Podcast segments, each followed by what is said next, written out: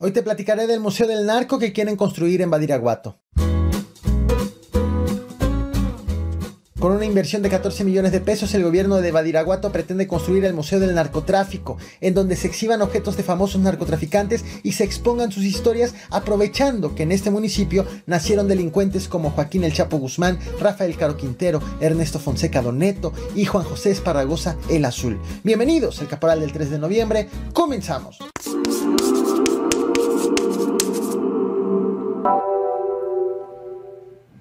Ya se tienen algunos detalles de cómo podría ser el Museo del Narco. No podemos negar nuestra historia, tenemos que reconocerla. Si nos orientan que va a ser para el beneficio del municipio de Badiraguato tener un museo del narco, pues también lo impulsamos desde el gobierno.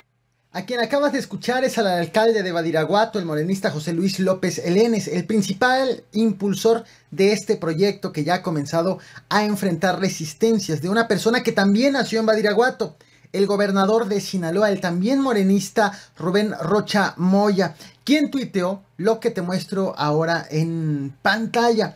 Él escribió hace unas horas, no comparto en lo absoluto y rechazo enfáticamente la idea de construir un museo del narcotráfico en Badiraguato. El municipio en el que nací se distingue históricamente por la vocación de trabajo, la bondad y la lealtad de su gente. Esos valores característicos prevalecen sobre cualquier insidia que busque estigmatizar esta noble tierra. Ahora bien, ¿en qué consiste este Museo del Narcotráfico? La primera referencia a él fue del pasado 9 de mayo, cuando el alcalde y el gobernador se reunieron para anunciar el inicio de varias obras de infraestructura para el municipio. Entre estas obras se encontraba el Museo Regional.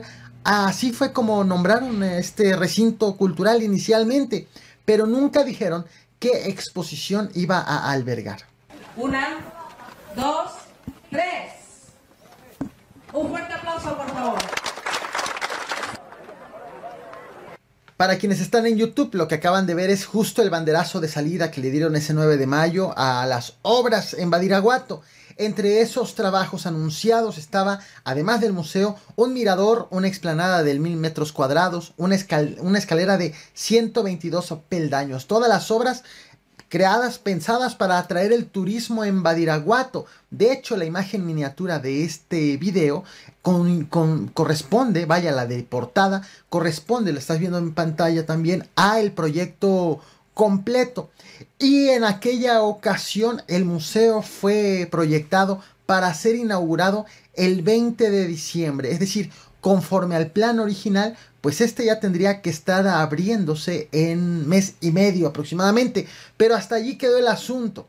Ninguna autoridad se había pronunciado sobre el museo hasta el pasado 31 de octubre, cuando el alcalde José Luis López anunció que lo que albergará ese inmueble será el Museo del Narcotráfico, hecho con una inversión de 14 millones de pesos, un inmueble con 7 metros de altura y 115 metros cuadrados de construcción. Es posible que podamos tener un museo del narcotráfico. No estamos cerrados a ningún tema.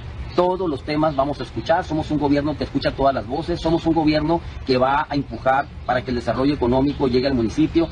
¿Qué se sabe sobre este museo? Bueno, te vuelvo a compartir la imagen del proyecto, la imagen de todas estas obras en Badiraguato, del mirador, museo, explanada y escaleras para quienes están en YouTube, lo están viendo en pantalla, quienes están en podcast, la invitación es que se vengan a YouTube. Aunque la exposición aún está por ser definida, es posible saber quiénes aparecerán en el museo de concretarse el giro del mismo, la temática del mismo, debido a que son personas originarias de Badiraguato. El primero en ser exhibido tendría que ser, que es el más conocido a nivel mundial, es ni más ni menos que Joaquín el Chapo Guzmán, líder del cártel de Sinaloa, originario de Badiraguato, nacido el 4 de abril de 1957. Otro más, también te lo voy a mostrar en pantalla. Lo estás viendo ahora, Rafael Caro Quintero, líder también del cártel de Guadalajara, actualmente considerado como el líder del cártel de Caborca. Caro Quintero fue detenido nuevamente este año, hace apenas unos meses. Otro más, originario de Badiraguato, Ernesto Fonseca, alias Don Neto. Él también encabezó el cártel de Guadalajara, él es tío de Vicente y Amado Carrillo Fuentes. Fue detenido en 1985.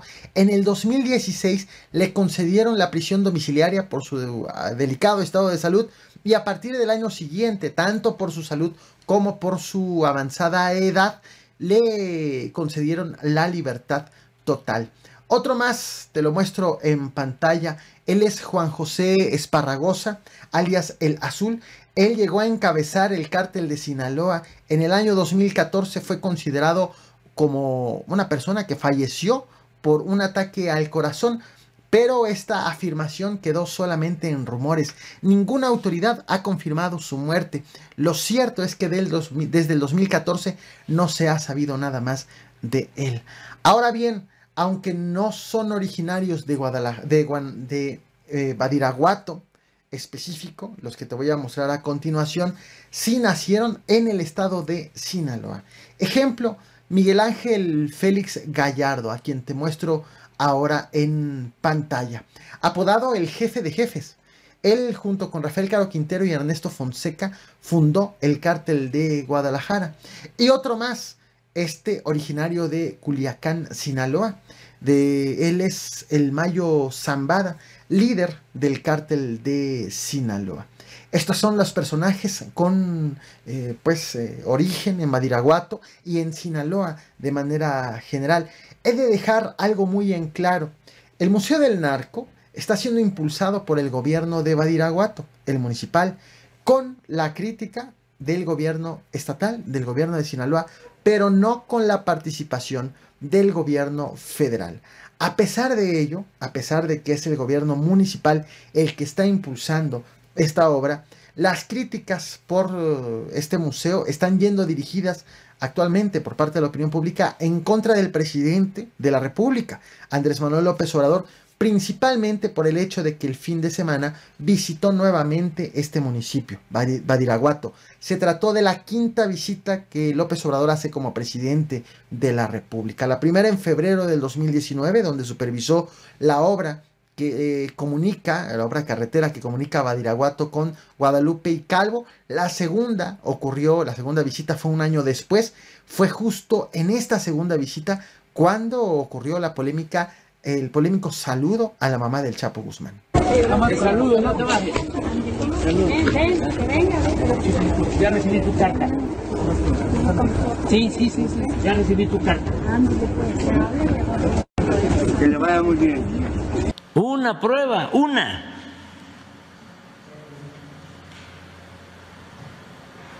Con eso.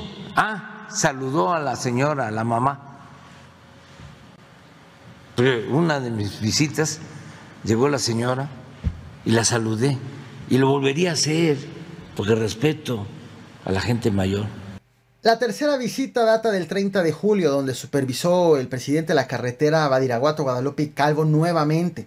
Este año ha visitado Badiraguato en dos ocasiones. La primera, el 27 de mayo, que fue cuando periodistas se toparon con un retén de la delincuencia organizada.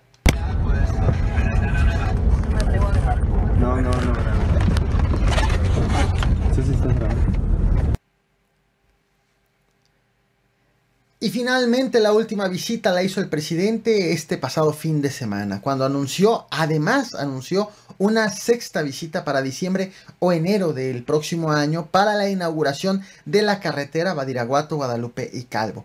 De hecho, tras las críticas por su último viaje, en la conferencia matutina del pasado lunes 31 de octubre, el presidente negó que esté visitando ese municipio para reunirse con líderes de la delincuencia organizada. Y fue allí en donde enfocó sus críticas a Sergio Sarmiento, el periodista, quien cuestionó prácticamente las visitas del presidente a Badiraguato. Eh, esto fue, te voy a compartir lo que dijo el presidente de la República en su defensa ante estos señalamientos por su última visita sobre el municipio la visita al municipio que pretende hacer el Museo del Narco. Que por cierto, hasta hace unos minutos, hace pocos minutos, el alcalde está haciendo, ha comenzado a ser señalado de retractarse de sus dichos. Obviamente le estaré dando seguimiento a este tema, a este proyecto, al intento del alcalde por concretar este museo. Y bueno, te muestro la última defensa del presidente sobre sus viajes a este municipio. No olvides reventar el botón de like, compartir y suscribirte. Gracias. Si hubiese una prueba de un acuerdo, si Sarmiento presentara una prueba, renuncio a la presidencia, porque lo que estimo más importante en mi vida es mi honestidad.